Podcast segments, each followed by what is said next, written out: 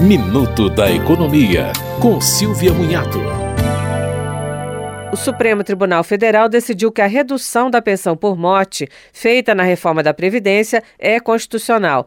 Antes da reforma, a pensão era de 100% da aposentadoria do falecido. Agora é de 50% mais 10% por dependente, sendo que o cônjuge é um dependente. A Confederação dos Trabalhadores Assalariados e Assalariadas Rurais questionou a mudança, argumentando que isso interferia na manutenção de uma vida digna. Mas o relator, Luiz Roberto Barroso, diz que a pensão é um alento para que os dependentes se reorganizem financeiramente. Outros pontos da reforma estão em discussão no Supremo e deverão passar por julgamentos nos próximos meses.